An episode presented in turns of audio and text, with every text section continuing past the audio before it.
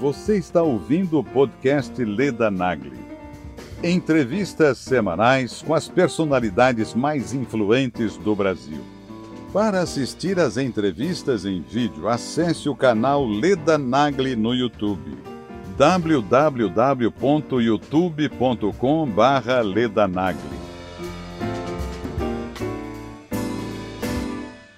Putin, na verdade, ele está sendo a grande questão do mundo, porque ele, de todos os líderes que têm alguma relevância, Putin é uma pessoa que, assim, se ele trocar o café por chá, vai ter alguma diferença no mundo, né? Isso tem muito a ver com o, o que essa palavra que está entrando na moda agora no vocabulário político brasileiro, acho que muito felizmente, né, que é o tal do globalismo, né? Ou seja, tem um globalismo ocidental, um esquema transnacional de governança, e o Putin, ele faz isso sem apelar para instituições como ONG, Como partidos políticos, como seitas religiosas, como qualquer uma dessas coisas. Não, ele é uma instituição de Estado mesmo. Então ele, ao invés de falar, ah, eu quero mudar o governo da Ucrânia para colocar um cara meio alinhado a mim, então vou colocar uma ONG, vou colocar umas agências de fact-checking para derrubar e manipular a eleição, eu vou fazendo. Não, ele chega lá com um tanque. Ele, quando me falam, vai, vai eclodir Terceira Guerra Mundial, eu falo assim, por enquanto ainda não.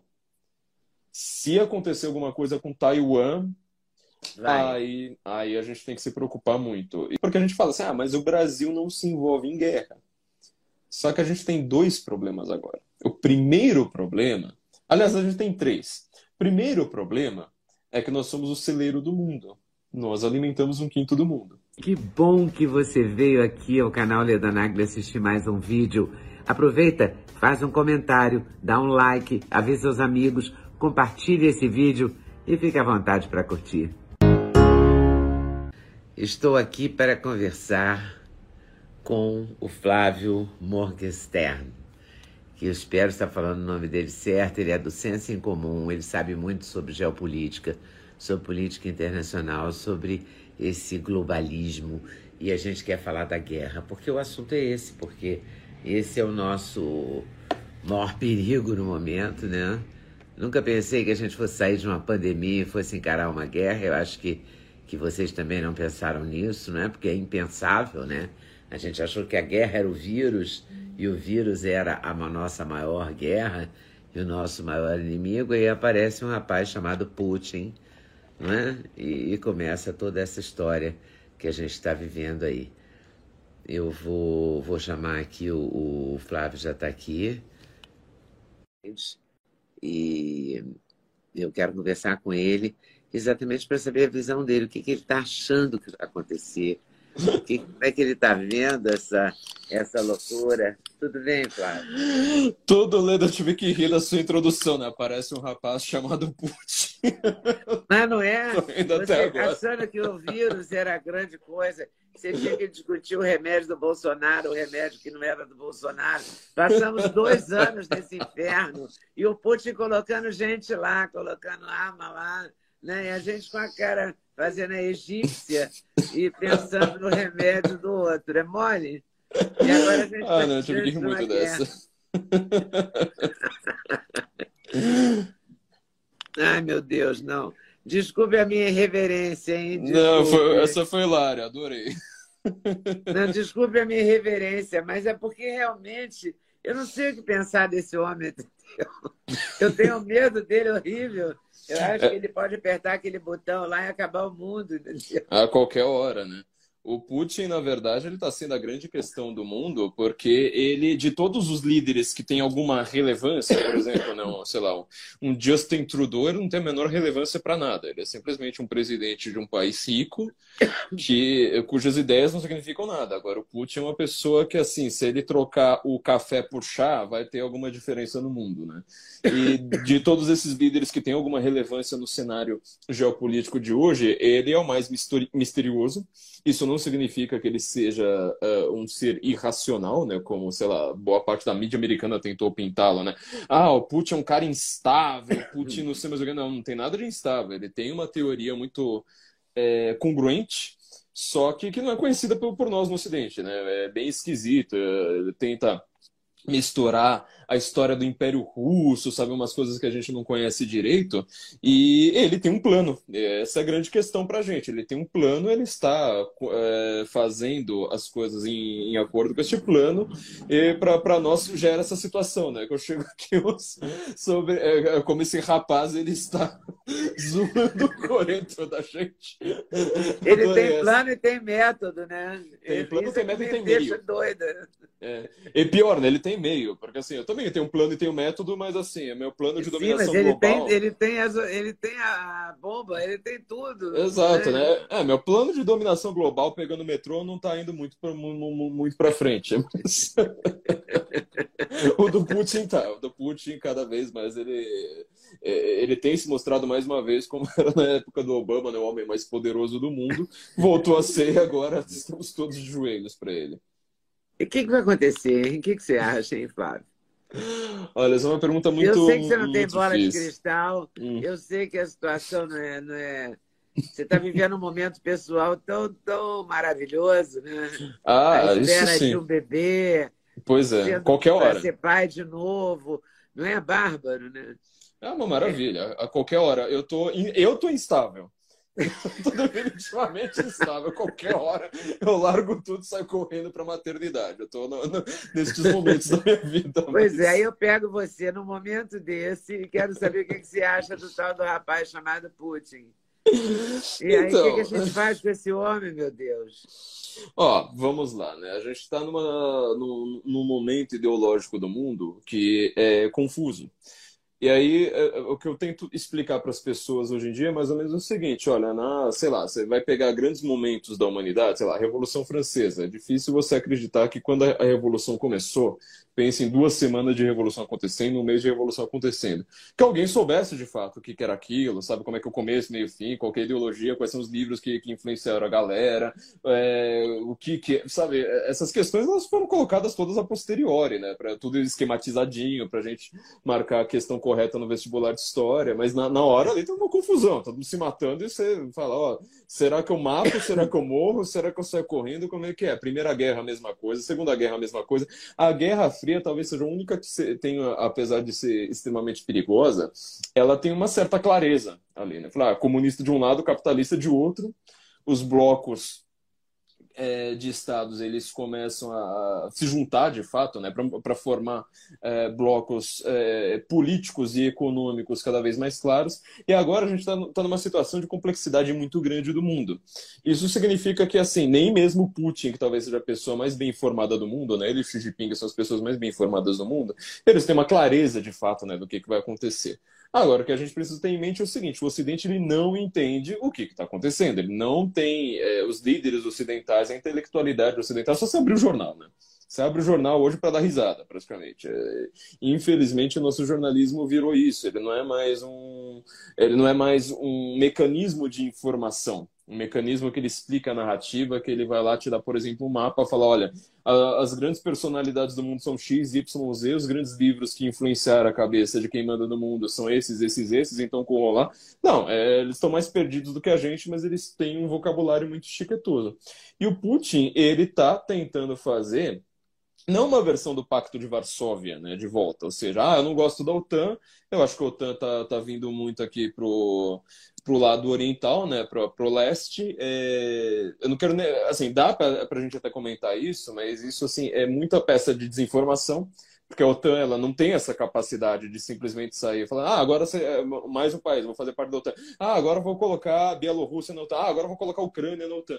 Isso aí, inclusive, foi um, foi um discurso meio furado, tanto do, do Obama quanto do, do, Biden, quanto quando ainda era vice-presidente do Obama, de dar um tapinha nas costas lá do Zelensky, do, do, do ex-presidente ucraniano, e falar assim, ah, algum dia você, você entra na Ucrânia lá e isso é usado pro, pelo Putin como uma peça de propaganda, né? Tu fala assim, olha, eu preciso invadir a Ucrânia, senão a Ucrânia vai me invadir. É, é meio como eu escrevi isso na revista Oeste da, da, na semana passada, né? Mais ou menos como Suriname, né? O Brasil invadiu Suriname preocupado com uma invasão de surinamenses no Brasil, sabe? É não, é uma coisa muito diferente disso aí, não.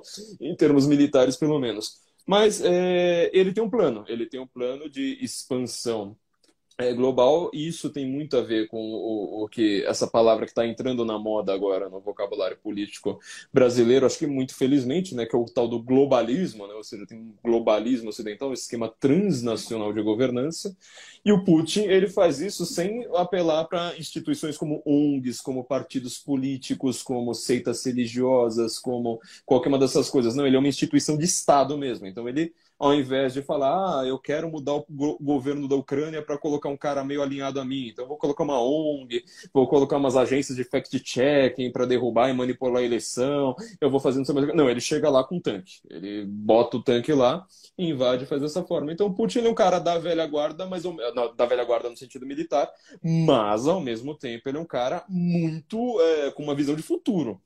Ou seja, ele está querendo criar, redesenhar o, o, o, mapa do mundo. E eu estou vendo, tipo, os jornalistas, os intelectuais ocidentais completamente perdidos. Eles não fazem ideia né, do que o Putin quer. Será que ele vai conseguir? Olha. A Crimeia ele já conseguiu, né? A Crimeia ele conseguiu. Eu lembro que eu vi relatos. E ninguém de... reagiu também, né? A não reação à Crimeia ajudou a essa invasão na, na Ucrânia? Total. Total, eu não tenho a menor dúvida. Eu vi os relatos de pessoas, de, de, de, alguns militares, aí é aquela coisa, né? Uma história que você, ouve, que você ouve falar, não tem como provar, mas que ela parece fazer muito sentido. Que ele chegou na Crimeia, né? Crimeia é como se fosse uma espécie de, de península, né? No sul da Ucrânia, que ela é muito mais russa, né? Etnicamente russa, culturalmente russa do que ucraniana.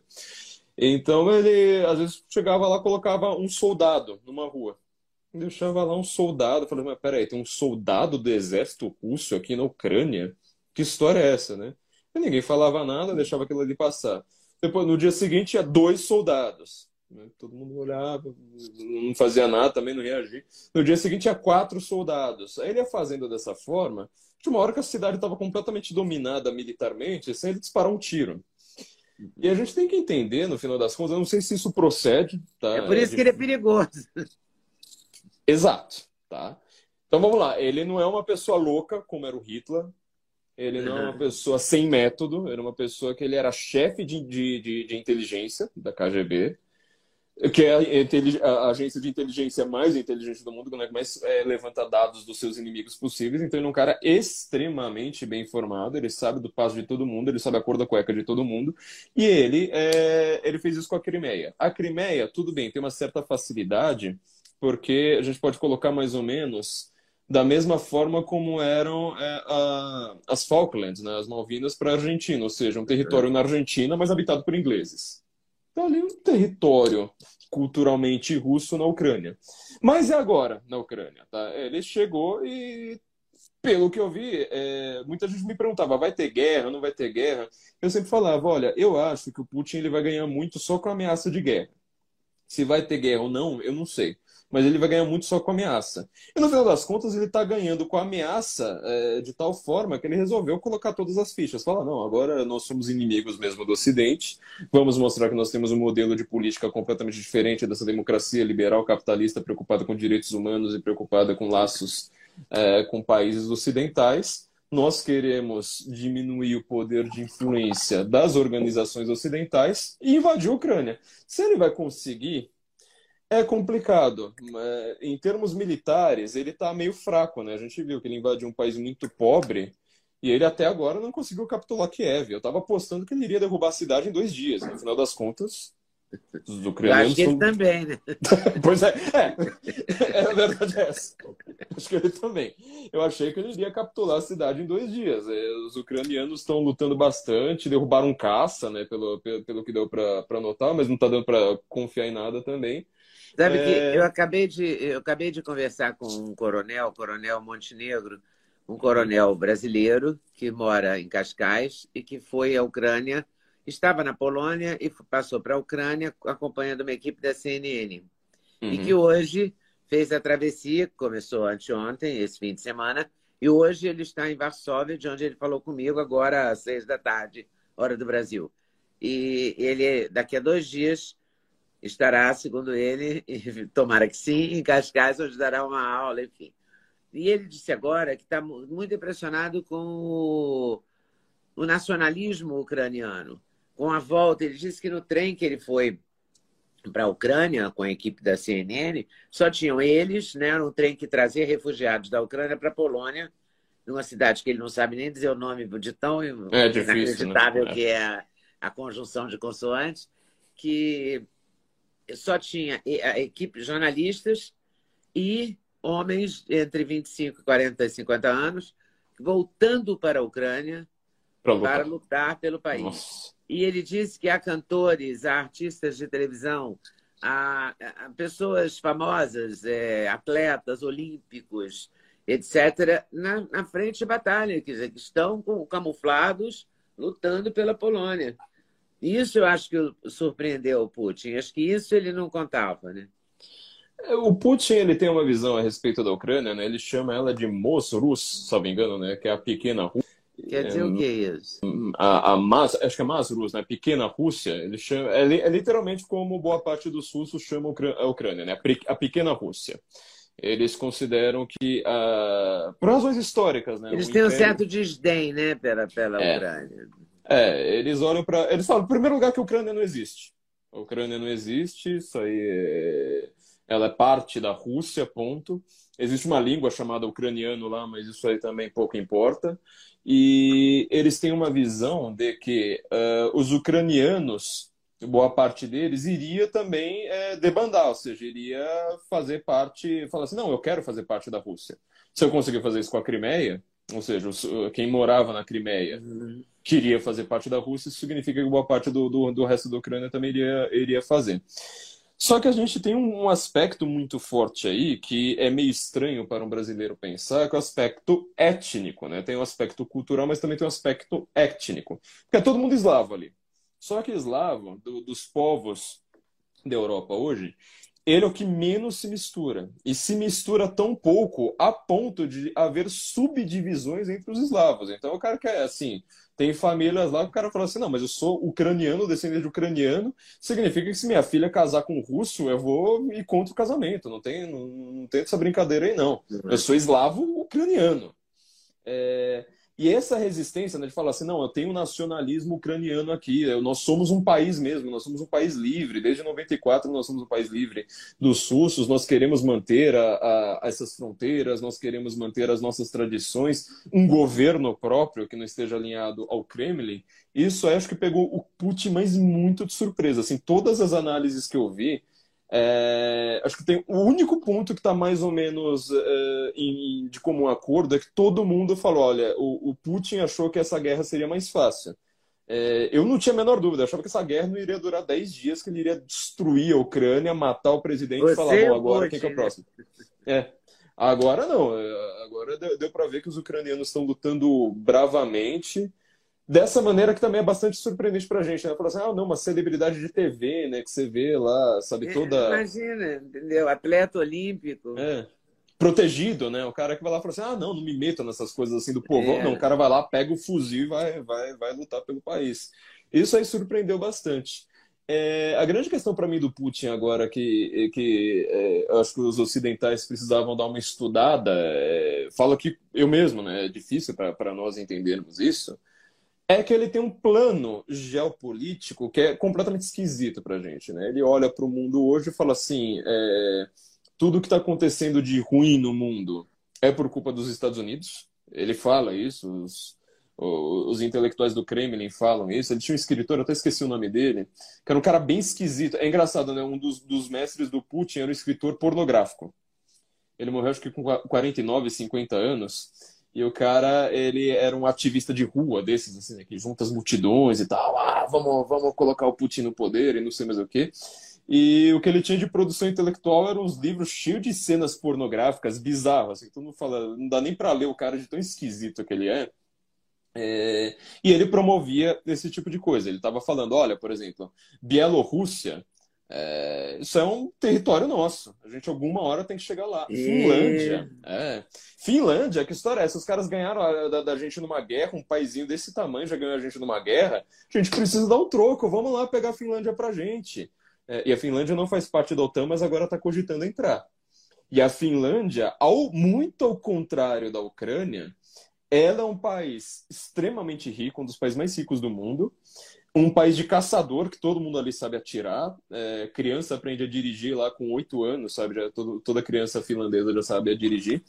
Tanto que eles têm três campeões mundiais de Fórmula 1, né? Um país desse tamanho tem, tem, tem três campeões mundiais de Fórmula 1. Então, eles têm uma, uma tradição de pegar em máquina, pegar em arma desde cedo. E eles, historicamente, né, no, no, no virada ali do século, eles é, deram um couro nos russos, mas um tal de um couro que os russos até hoje têm, têm, têm raiva de finlandês. Assim, você fala de Finlândia para eles, têm raiva. Então ele, Sim, ele falava, não, a você Finlândia acha que é vai nossa. ser numa assim. sequência? Ah, vai. Agora vai. é a Ucrânia, depois vai ser. Bielorrússia. Bielorrússia, depois vai ser Finlândia? Eu acho que ele vai tentar. É... Assim, em primeiro lugar. Mas né? a Bielorrússia não é aliada da, da, da Rússia?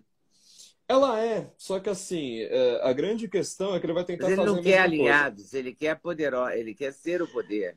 Eu não sei, eu acho que no momento, assim, no, o caso da Bielorrússia é meio, meio, meio emblemático justamente por causa disso. Talvez ele dê uma segurada falando, ah, enquanto tiver um governo alinhado a mim, não vale a pena eu torrar muito dinheiro com, com uma guerra custosa. Mas alguns países ali do meio do caminho, ele está vendo como um grande problema. Então a gente vai ter que pensar nos países que não tem nada a ver. Por exemplo, Moldávia, sabe? Umas coisas que a gente nem lembra que existe. É, o Cazaquistão, por exemplo, está completamente alinhado ao Putin é, ele vai fazer alguma coisa no Paquistão também. É, porque o Paquistão assim não está 100% alinhado, então acho que ele vai jogar uma pressão geopolítica e sobretudo econômica ali para falar, ó, tem aquela cena do tropa de elite, né? Com quem que você fecha? Ah, com quem que você fecha? Você fecha comigo ou você fecha com os ocidentais? Ele vai jogar essa pressão. Ele, infelizmente, já jogou essa pressão na Índia, e a Índia começou a sucumbir para o lado do, do, do, dos russos, que era uma coisa que eu não esperava. Isso aí me surpreendeu negativamente é, muito. Infelizmente, com, com, com, Porque a Índia ela, ela é o único país que tem um exército capaz de segurar o exército chinês ou o exército russo, né? Muita gente. Então, e a China mesmo... ele já está aliado. Né? Ah, 100%. A China, eles fazem tudo né, de comum acordo. O que a China faz pelo comércio, pela geopolítica e pelo endividamento, a Rússia faz pelas armas. Então, acho que ele vai pegar, ele vai, vai fazendo dominozinho, sabe? Pega os países mais fraquinhos, né? Uma Moldávia. É, eu vi uma notícia, eu esqueci de procurar para ver se, se ela estava confirmada. Mas parece que nos primeiros dias aí da guerra da Ucrânia, é, um, um navio romeno foi torpedeado ou foi derrubado. Foi alguma coisa assim. Eu só vi a chamada, acabei esquecendo de pesquisar. Mas a Romênia faz parte da OTAN. Ou seja, esse é o tipo de acidente que não, não, não vira só acidente, sabe? Ó, oh, desculpa aí por ter bombardeado o seu navio de 300 bilhões de dólares, que daqui a pouco a gente vai lá e, e toma uma vodka. Não, é uma coisa um pouquinho mais complicada. É, tem a própria questão de Taiwan. Então, assim, é, a, a ideia do Putin é criar como se fossem mini blocos. Então ele fala assim: não, tem que criar um, um bloco chinês, e esse bloco chinês não significa só a China. Significam países que é, estão em disputa territorial com a China. Então, por exemplo, pegar a Mongólia e falar: não, o governo da Mongólia agora tem que ser alinhado, né? tem que ser um subordinado do Partido Comunista Chinês. Governo de Taiwan, mesma coisa. Taiwan, lembre-se, né? 10% da economia americana passa por Taiwan. Então, uma política de Estado dos Estados Unidos defender Taiwan. É, isso aqui está me preocupando demais. Quando me falam, vai, vai eclodir Terceira Guerra Mundial, eu falo assim, ó, por enquanto ainda não. Se acontecer alguma coisa com Taiwan, aí, aí a gente tem que se preocupar muito. E, assim, é, eu lembro, eu entrei na, na, na Jovem Pan no ar, uma da manhã no dia que, o, que, o, que começou a invasão. E eu estava com a Ana Paula Henkel, né? É, e nós dois falamos a mesma coisa, né? Falei assim, olha, o que me preocupa é que se o Putin invade a, a Ucrânia, é um, um sinal dado para a China invadir Taiwan. Eu vi muita gente nos comentários falando, ah, mas vocês estão malucos, né? Acabou de acontecer um negócio na Ucrânia que vocês estão falando da China. Na manhã seguinte, 8 da manhã aqui no Brasil, estava lá a notícia de que sete caças sete caças invadiram o espaço aéreo de Taiwan, caças chinesas. Eu, aí eu falei, nossa, agora eu tô preocupado. Agora não gostei dessa notícia, fiquei bem triste. Assim por diante. Então ele quer uma, uma China expandida, ou seja, com Tibete, com parte da Mongólia, com Hong Kong. Ele quer pegar tudo de volta. É, a Índia também quer fazer um bloco Índia-Paquistão ali de, de, de, governos alinhados. Quer fazer um, um, um, um, bloco nesses países do leste europeu, né? Então pegar Bielorrússia, Moldávia, tentar fazer alguma coisa com a Romênia daqui a pouco, ver se ele consegue dar uma arranhadinha na Hungria, né? A Hungria tem um dos, dos governos mais conservadores da Europa, ou talvez, talvez o governo mais conservador da Europa é. até o presente momento é, que é o inimigo figadal do Putin. Então a, a coisa vai tende a escalonar bastante. Então eu estou ficando cada vez mais preocupado. Assim, cada vez que eu leio uma notícia dessa, eu fico mais preocupado. Né? Infelizmente, a situação é essa. E essa questão dele criar novos blocos, né? Infelizmente, o Ocidente ainda nem sabe. Parece que, assim, ninguém vai lá digitar kremlin.ru ou então ver os think tanks russos para ver o que, que os caras pensam. Eles falam isso abertamente, né? E a gente, e a gente tem do lado de cá um presidente americano muito fraco, né? Ah. que é chega, mesmo... sei lá, chega a, a, constranger, né? Ele realmente é constrangedora a situação. A nossa cara é essa, né, Leda? A gente olha e fala assim, esse presidente americano por que, que, eles fizeram isso, né? Os americanos. Eu acho que eles devem estar arrependidos, é porque a gente não tem acesso a uma pesquisa de verdade, né? Porque os hum. meios de comunicação, a grande imprensa, a grande mídia, chamada grande mídia, é democrata, né? Então, mas, ah, mas, eu acho que eles que... devem estar arrependidos já, porque é uma é. situação é. atrás da outra, né? É um, uma inabilidade, uma sei lá, uma ausência de, de lógica. O preço da gasolina está mais caro desde a Guerra do Golfo, que era a única guerra é, que tremendamente fez explodir o preço do petróleo por razões óbvias, né? Porque era justamente o que eles faziam, né? Botava fogo em, em poço de petróleo. E em 40 anos, né? Ou seja, a gente está é, numa situação muito crítica. E os Estados Unidos, eles têm uma tensão muito grande, que eu lembro que eu tenho um colega que mora nos Estados Unidos, né, o Luiz Aquino, meu, meu, meu, meu compadre, e ele falou uma coisa que uma vez é, me chamou muita atenção, que eu nunca tinha parado para pensar, né? Como os filhos dele estudam nos Estados Unidos, uma vez teve um problema lá de briga na escola, e a briga que não era nem física, né? Uma briga lá de xingamento. Ah, xingou meu filho e tal. E a mãe dele foi lá tentou resolver, né? Tipo, ela falou assim: ah, vou lá conversar com, com o diretor da escola, né? Com, com as professoras lá para tentar resolver esse negócio. E aí ele falou assim: olha, só para te avisar, você não está mais no Brasil, você está num país em que os pais estão acostumados a mandar os filhos para ir morrer lá no Afeganistão, sabe? Trocando tiro com os caras que não sabem nem. É, é, uma, é uma cultura diferente. Entendeu? Aqui a, a cultura é: ah, você toma uma porrada, beleza, mas você sabe dar uma porrada de volta entendeu? Então, é, a cultura americana como um todo, sobretudo a dos cincões, né, do, do, do meio oeste, assim por diante, ela não tem um diálogo com Biden. É, e agora está todo mundo que quer dessa cultura, ou seja, que é um cara que está preparado, ele se considera da reserva mesmo que não, tem, não esteja no exército, entendeu? Ele fala, não, mas eu estou preparado aqui para, sei lá, fechar minha loja, para é, mandar suprimento, sabe, para as tropas é, comprar armas, né? É, ele tá meio tenso. Então, até esse cara que votou no Biden lá no meio do caminho, ele ficou meio tenso. Eu achei curioso que saiu uma pesquisa, não lembro agora de qual instituto, se, é, me, me perdoem, eu não lembro o nome, mas já falando que o Biden está no, assim, muito baixo em, em, em, popularidade. Eu falei, mas se uma é. mídia democrata admite. É, mas até a mídia democrata está admitindo, né? Eu fiquei surpreso até. É, será que é verdade? Eu recebi hoje uma, uma listagem de preços de gasolina no mundo, dizendo preço na Europa e nos Estados Unidos, do preço da gasolina e tal, porque essa é a grande questão no Brasil, né? A oposição está uhum. usando contra o Bolsonaro, Bolsonaro vai ter que se defender disso. Essa vai ser uma das discussões da, da campanha, né? Já está sendo na, na pré-campanha, digamos assim. E será que é verdade que a, que a gasolina está realmente alta no mundo inteiro? É real isso, né? Olha, eu... É porque eu não sei a origem da pesquisa, eu estou com, a pesquisa, com a pesquisa, com a listagem de preço aqui uhum. na minha frente, mas eu não tenho certeza da, da origem, entendeu? Eu recebi por WhatsApp. A fonte diz que é do, do Global Petróleo Prices. Mas vai garantir essa fonte? Não é. posso garantir, né? Também não sei, eu não confesso que eu não me atualizei em todos os detalhes sobre isso. Agora, dá para ver que os americanos eles não param de falar de preço de gasolina, os ingleses também estão falando de preço de gasolina. Eu não me atualizei muito sobre a Europa, mas a coisa também está escalonando bastante por lá por conta, do, assim, é, petróleo e gás, né? São duas coisas juntas e o gás ele envolve muita coisa na produção, inclusive na produção de alimentos, na produção, porque ele é, é, é usado para até para comida, né? Se você é, fora o frio, né? É, pois é. Na hora que neva, você precisa esquentar tudo, mas ele é usado para tudo quanto é coisa. E o, Putin, ele tá. É, eu acho uma coisa curiosa, né? Por isso que eu tô falando. O Ocidente ele ainda não entendeu a cabeça do Putin e ele faz algumas coisas que às vezes são meio risíveis, né?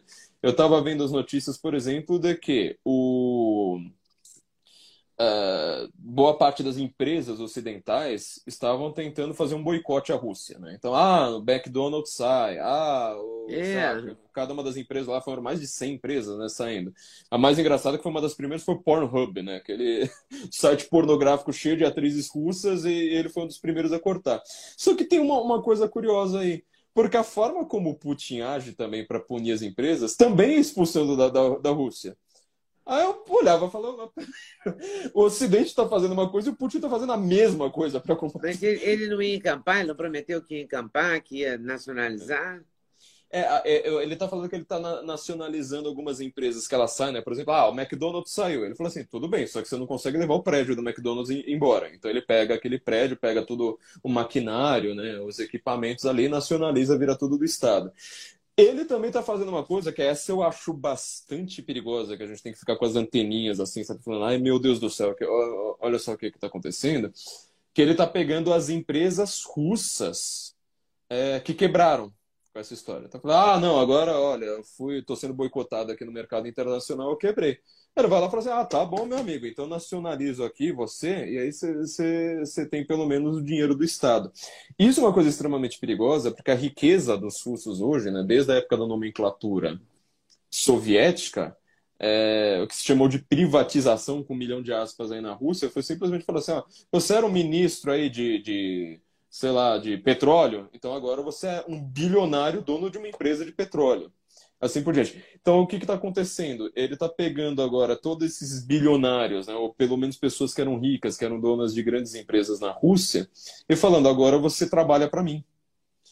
E isso aí fica uma coisa muito tensa, porque ele consegue, com, com uma jogada como essa, ganhar um certo apoio popular né, de curto prazo e comprar aliados. Ele está comprando aliados. Está falando assim: ó, agora você é um empresário, você é um empresário com alguma liberdade é, de respiro, agora você obedece a mim. E isso aí, para você criar um ambiente é, adequado para um financiamento de uma guerra de longo prazo, piora bastante a coisa, né? É, o problema é que não dá para a gente imaginar o que, que vem depois, né? Porque tudo pode acontecer, né? Porque todo Eu... mundo vai aceitar que ele pegue a empresa e torne a empresa dele, os oligarcas russos. Eu tenho feito bastante rascunhos, ainda não publiquei praticamente nada disso. Né? Eu, eu, eu, publiquei dois textos na, na, na, revista Oeste né, a respeito disso. Um foi a capa da semana retrasada, salvo engano, né, que foi Putin ameaça o Ocidente. E um texto na, na semana, sem ser essa semana outra, né, que eu estou falando, né, a guerra que o Ocidente poderia ter, ter evitado, que eu estou comentando o papel do OTAN nessa história toda. Você acha Agora... que se a OTAN dissesse não vou invadir é, não vou aceitar a Ucrânia, não haveria guerra?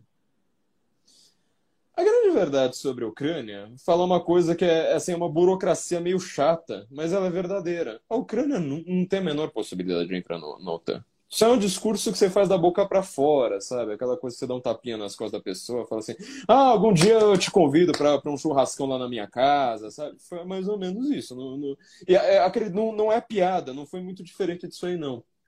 Por quê? Para você ser membro da OTAN, é, para começar, o que, que é a OTAN? É uma aliança militar, tá? Para combater os russos, que ela existe desde a época soviética. Aí, quando cai a União Soviética, estes países que são membros da OTAN, eles começam a fazer comércio com os russos. E aumenta demais o comércio e eles acreditam. Falam assim, olha, então agora vai virar tudo democracia liberal, vai ter paz. Porque basta virar democracia. Isso é uma crença, por exemplo, muito difundida entre pessoas muito poderosas no Brasil, cujo nome eu não posso citar, né? Inclusive pessoas que se acham né, deuses iluministas. É, ou seja, que acham que tem que degolar as outras pessoas, né? Que eles falam, ah, democracia, eu sou a democracia, então, né? Só, só me seguir que eu vou ser a democracia. Não vou citar nomes aqui, mas todo mundo sabe quem que é. Mas eles acreditavam nessa, nessa patacoada ridícula de que você é, teria o, o, o fim da história, que tudo viraria democracia e pronto. Só que tem um problema. Essa OTAN, ela continua existindo. E os caras começam a pensar, falando assim, mas pra que, que OTAN existe, sendo que os russos agora são amiguinhos, eles adoram a gente, a gente faz comércio com eles, tá tudo de boa, assim por diante. O Trump foi lá, ele reclamou bastante, né, quando ele entrou lá uh, como, pre como presidente, falando, ó, oh, vocês precisam rever o papel da OTAN, isso aí tá, tá, tá uma piada. Só que sendo uma aliança militar, o que que acontece? É, vamos supor, ah, eu sou membro da OTAN, eu sou agora o Brasil, eu coloquei o Brasil dentro da OTAN, se fosse uma coisa possível, né? Hum. O que, que aconteceria? Vamos supor, a gente é invadido pelo Suriname, a gente é invadido pela Guiana Francesa, significa que eu posso ligar lá para para a Inglaterra, ligar para os Estados Unidos, ligar para o Japão, ligar para não sei onde, não sei mais onde, o Japão é membro honorífico, se não me engano, é, para a Alemanha, e falar: olha, eu estou sendo invadido aqui por guianenses. Então eu quero que vocês peguem um caça aí de vocês, esse caça aí que, sabe, dá um voo, um voo rápido dele, custa 3 milhões de dólares, e bombardeia a Guiana por mim. E, e mandem tropas terrestres lá para matar e morrer por mim. É, então, na verdade, entrar no OTAN, ao contrário do que estão dizendo recentemente, é, isso é pura propaganda russa, que infelizmente até a direita brasileira está comprando essa, essa, esse pastiche. Entrar no OTAN é muito difícil. Porque a OTAN ela vai te defender, ela vai te defender com armas. Então, assim, não é uma coisa que você fala assim, ah, não, eu tô aqui no OTAN, vem aqui você também, vem aqui você também. Não, é o contrário. Fala, ó, não é uma confraria, né? É, pois é, né? não é, não é entrar na, na, na, minha quitanda, entendeu? É, é, o contrário. O cara fala assim, ah, você quer entrar? Então vamos ver aqui todo o seu histórico, vamos ver seu governo, vamos ver não sei mais o quê. Bom, isto tudo posto, é, eu acho que. É, assim, eu acho não. A Ucrânia não tem como entrar na OTAN porque ela tem fronteiras disputadas e tem artigo lá dentro da OTAN falando para você ser membro você não pode ter fronteiras disputadas. É, e lá eles têm fronteira disputada. Na Crimeia tem fronteira disputada. Em Odessa eles têm fronteira disputada. É, em outro porto que tem o nome de uma cidade muito difícil de pronunciar que eu não consegui decorar. É, tem umas coisas lá no norte. Então, assim, não é nessa farra do boi, entendeu? Não é festa do caqui. É, então ela não poderia. Isso aí foi uma mega de uma jogada, sabe? De, de, de, de falar, ó, passa lá em casa Só uma desculpa, tarde. né? Só, única e exclusivamente. Mas, mas ela é, não pode, simplesmente não pode. Agora, o que é complicado uh, para nós, uh, como ocidentais, vermos o que nossos líderes fizeram, né? sobretudo nos últimos 40 anos, desde a queda do Muro de Berlim, desde, uh, desde do meio, na verdade, dos anos 80 né, para cá, é que eles realmente acreditam que os russos eles falam assim, ah, tá bom, vai cair o comunismo, então agora eles vão pensar como a gente. Agora vão virar né, ah, democratas preocupados com os direitos humanos e, e ter uma Suprema Corte eficiente. Não, com a linguagem gente... neutra. É. É, exato. Tipo, essa é uma. Assim, é, é, ultrapassa o nível do ridículo. Para contar isso em livro de história, vão ser os livros de história mais tragicômicos do mundo. Fala assim, não, não acredito. Aliás, a gente falou esse negócio de linguagem neutra, né? Saiu na CBS. No primeiro dia, ou no dia seguinte da guerra, foi algum dos primeiros dias, um ou dois, saiu na CBS um artigo que se chama A War Within a War, né? uma guerra dentro de uma guerra, que é de uma mulher transgênero descrevendo como é horrível a vida em Kiev, que ela não pode. É, é, as leis lá são tão opressivas que ela não pode exercer os seus direitos de, de se considerar uma mulher, é, tendo um órgão balangante né, ao caminhar, porque é, é, é, muito triste ela tá preocupada com a invasão russa que isso aí vai piorar a coisa. Eu falei assim, não, sério, não, não, tem bomba caindo em cima de civil. Eles bombardearam uma maternidade. Agora, essa preocupação de você não dá para acreditar. É um negócio assim de outro mundo. Você fala, vocês estão loucos mesmo, vocês estão completamente loucos. A coisa é muito complicada, porque também tem uma coisa meio individualista, né? O meu problema é maior que o seu problema, ninguém pensa É, é como se faz aqui no Brasil também, né? A questão Brasil não importa muito, uhum. né? Cada um está pensando no seu... Como é que eu vou ganhar do fulaninho? Como é que eu amplio meu poder? Como é que eu mordo mais o fundo partidário? Como é que né, eu elejo...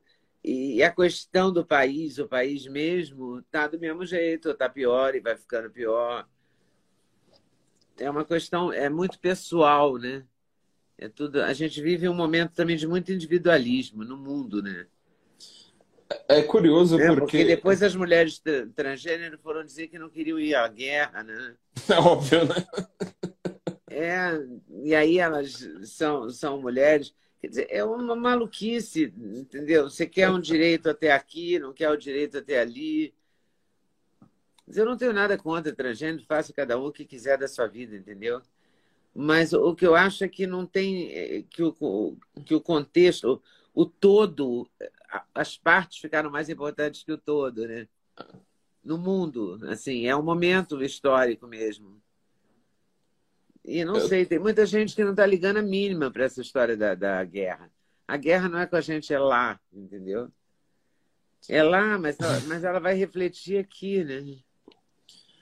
É, ela é, lá. E tomara que ela fique só lá, mas. A gente tem que rezar pra, por isso, né? É, mas ela vai. A, o reflexo negativo dela aqui já está se apresentando, né? Ah, infelizmente. Uma guerra hoje, eu vou falar uma coisa bem triste. Eu estava falando, por exemplo, do, do plano do Putin, né? ele de todos esses esquemas né, de globais né, de, de, de, poder com instituições transnacionais no caso do Ocidente a gente tem a OTAN que é, o, que, é o, que é o grande conglomerado militar mas você tem várias instituições né comissão trilateral que é a mesma coisa, né? Para você ser membro dela, você precisa ser um dos grandes ricaços, um dos grandes donos de banco, um dos donos, donos de petrolífera, coisa desse tipo. Eles têm, salvo engano, são 300 assentos é uma mega de uma complicação. Então tem que ser não sei quantos americanos, não sei quantos europeus, é, Oceania entrou recentemente, não sei quantos japoneses. Então é uma coisa assim super burocrática e eles que mandam, né? Desde a década de 70, né? Foi uma coisa criada pelo, só me engano, pelo David Rockefeller. É, eles definem política de Estado. Quer dizer, as pessoas acham que é, que é, o voto delas, né, que define alguma coisa. Não, cara, passou pela comissão trilateral lá, virou uma, uma, uma, uma dono de mídia, Quer dizer, uma coisa, por exemplo, né, alguns termos que eles são usados, né, por exemplo, discurso de ódio. Não tem nenhuma lei nos Estados Unidos, nenhuma lei no Brasil, em lugar nenhum, que falava em discurso de ódio.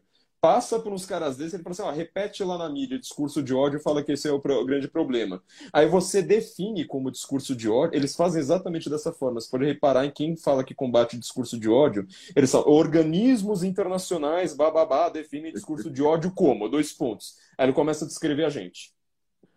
Ou seja, as pessoas mais calmas do mundo, assim, as pessoas que mais querem diálogo, e fala, não, vamos, vamos resolver. Ele começa a descrever, ó, discurso de ódio é quando o cara tá lá com uma camiseta verde numa live com a Leda Nagli, não sei mais o que, sabe? Ele faz exatamente esse tipo de, de, de coisa.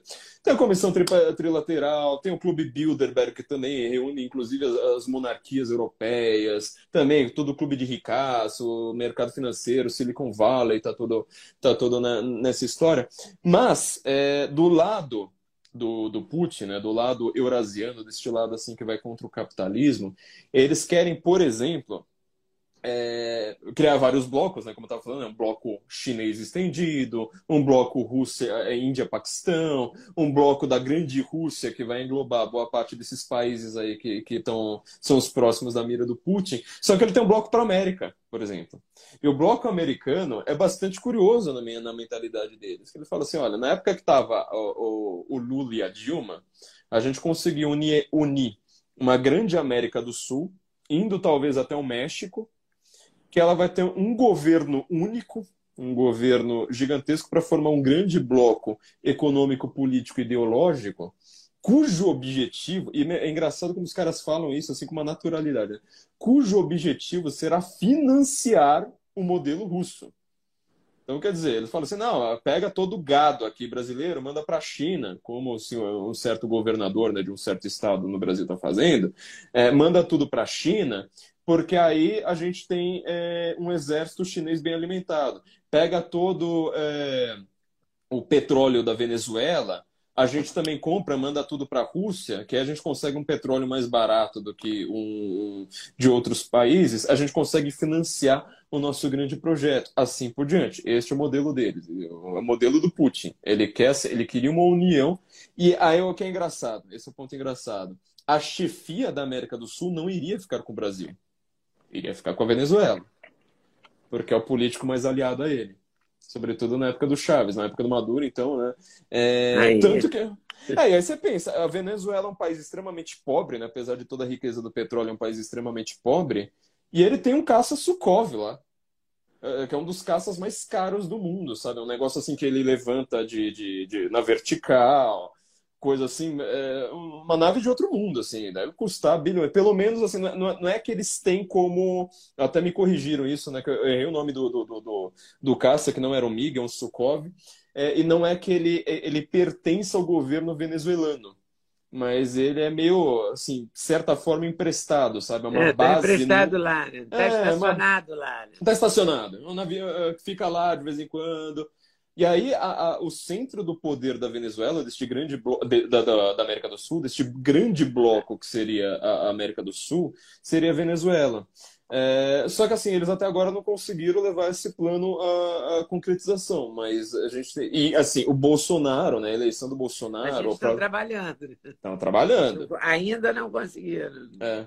Eu lembro que quando o Bolsonaro foi eleito, eu fiquei curioso, fui procurar as fontes russas, né, do, do, do, do think tanks, por exemplo, ligado ao Alexander Dugin, né, que ficou famoso no Brasil por ter debatido com o professor Olavo de Carvalho acho que o melhor documento para se entender o que está acontecendo no mundo hoje. Curiosamente, ele foi feito, uma, metade dele, pelo menos, originalmente em português, que é esse debate do professor Alexandre Dugin, da Alexander Dugin, né, com o professor Olavo de Carvalho.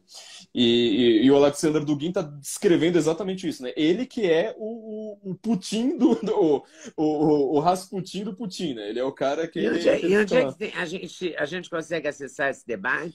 Tem, tem, tem um livro, né? Na minha livraria lá, vendo. É, é, os Estados Unidos e a nova ordem mundial. São os dois debatendo o papel dos Estados Unidos e desses blocos. É, é maravilhoso. Porque o professor Olavo cansou de avisar sobre o Putin, né? Nossa, não parava. E assim, quando... é engraçado que quando ele começa o debate. E não era de agora, era 2016, 2017. É, lá para trás. Ele, ele, quando ele fez. Esse debate, se não me engano, é de 2016.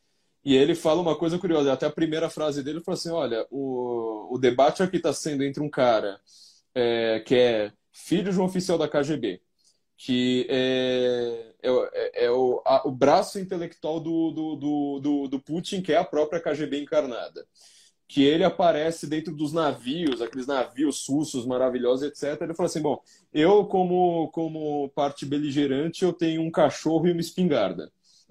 Ele mostra a foto dos dois. É muito engraçado. Ele falando da coisa mais séria do mundo, ele coloca umas coisas dessas. Olavo era sensacional, meu Deus, que falta que ele faz. Mas enfim, né? E, e nesse debate eles estão justamente discutindo estes planos.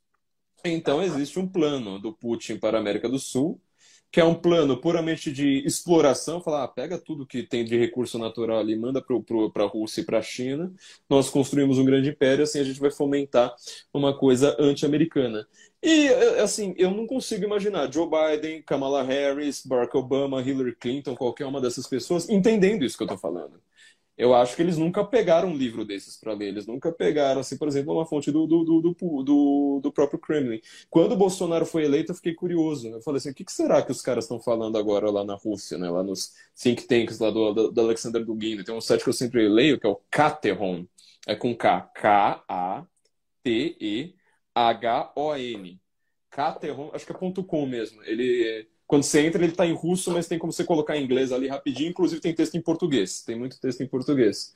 Mas eles, assim, em desespero com o Bolsonaro eleito. Em desespero, falando, Bolsonaro, a gente precisa derrubar o Bolsonaro com urgência, porque ele estava vendo que se o Bolsonaro fosse eleito, uh, em sendo o Bolsonaro, né, tendo sido o Bolsonaro eleito, complica muito esses planos, né, de ter uma América do Sul e talvez com parte do, do México, né, chegando até o México, é, unificada no, no anti-americanismo. Agora não tem mais, né? Porque o Bolsonaro era amiguinho do Trump e tal. Então, eles estavam bastante preocupados não, agora com esse tem tipo o Chile, a Colômbia, tem, tem vários. Só Você viu gente. que né? ontem, na posse dele, ele foi, ele reverenciou Salvador Allende. Allende, né? É? Tá tudo muito claro, né? Tem a Argentina com a. Esqueci o nome do presidente da Argentina. Aqui Ah, seria o... É um kirchnerista, enfim. é, aquele pois é. rapaz. aquele rapaz da Argentina. E aí você vê, só nós. Só, só tem o Brasil agora É. dando, dando, dando certo respiro aí nessa história. Então, eu acho que, assim, é, o plano expansionista do, do Putin, ele está sendo posto em prática de uma maneira um pouco mais acelerada agora com essa guerra na Ucrânia.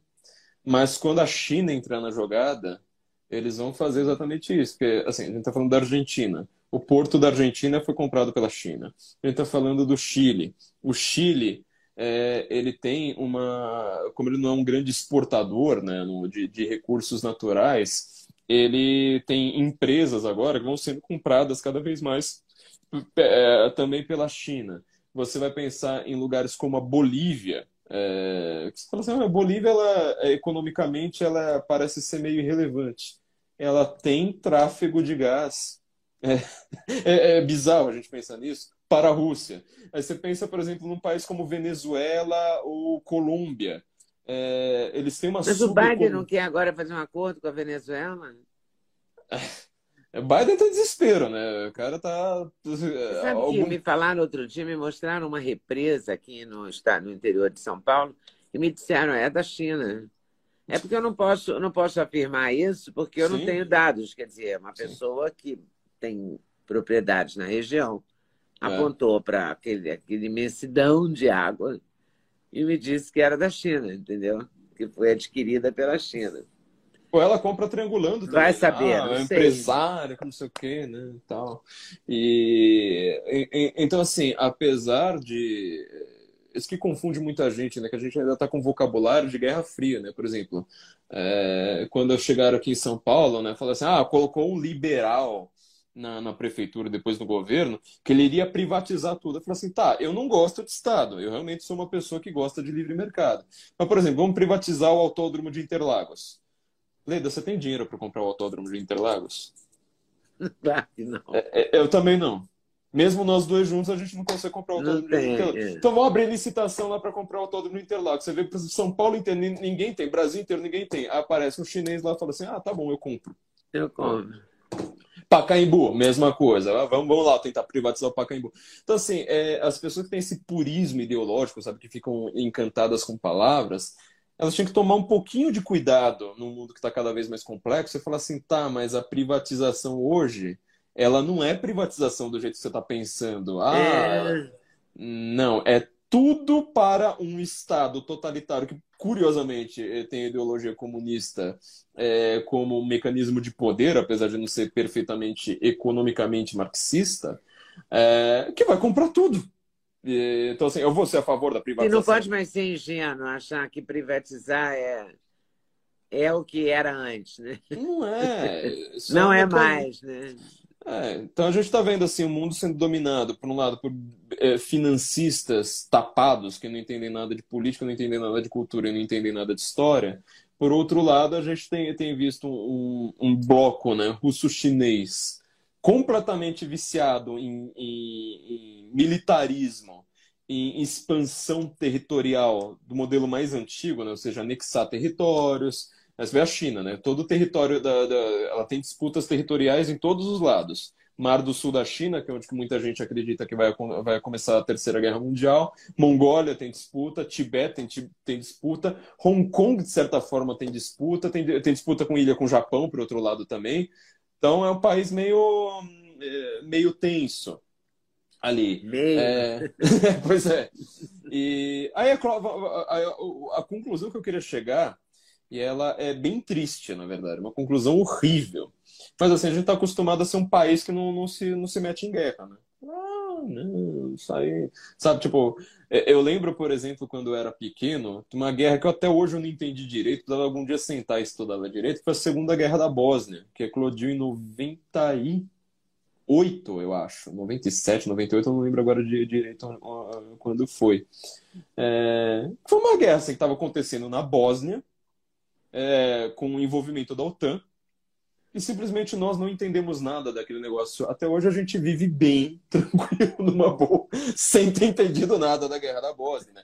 Guerra da Chechênia, por exemplo. Chechênia também é. tem essa questão com os russos, muito séria. É, a gente não entendeu nada, porque a gente fala assim, ah, mas o Brasil não se envolve em guerra. Só que a gente tem dois problemas agora. O primeiro problema, aliás, a gente tem três. Primeiro problema é que nós somos o celeiro do mundo. Nós alimentamos um quinto do mundo. A pergunta que eu tenho colocado para todo mundo é falar assim, tá bom, vamos supor que eclode essa, essa coisa escalona mesmo, eclode uma terceira guerra mundial. Eu lembro que eu passei não sei quantas palestras nos últimos anos falando do risco de uma terceira guerra mundial nesta década. As primeiras todo mundo me achava louco. Na segunda estava todo mundo em silêncio. Assim, nas, na, nas mais recentes, eu tô falando assim com empresariado, com gente muito séria, sabe, que, que se preocupa demais com o mundo todo mundo vinha assim, sabe, na surdina depois do final da palestra, falando assim: Ah, então, cara, como você acha que vai ficar o mercado automobilístico? Porque. Ou seja, todo, todo mundo já começou a levar a sério. Não, não é mais brincar. Não é mais brincar. Você vê, os Estados Unidos estão tá falando em Terceira Guerra Mundial, passou o final de semana inteiro falando do risco de uma Terceira Guerra Mundial, né? É, eclode a Terceira Guerra Mundial. O Brasil vai ficar de que lado? Do lado dos chineses ou do lado dos americanos? Você entendeu que essa pergunta não é mais fácil?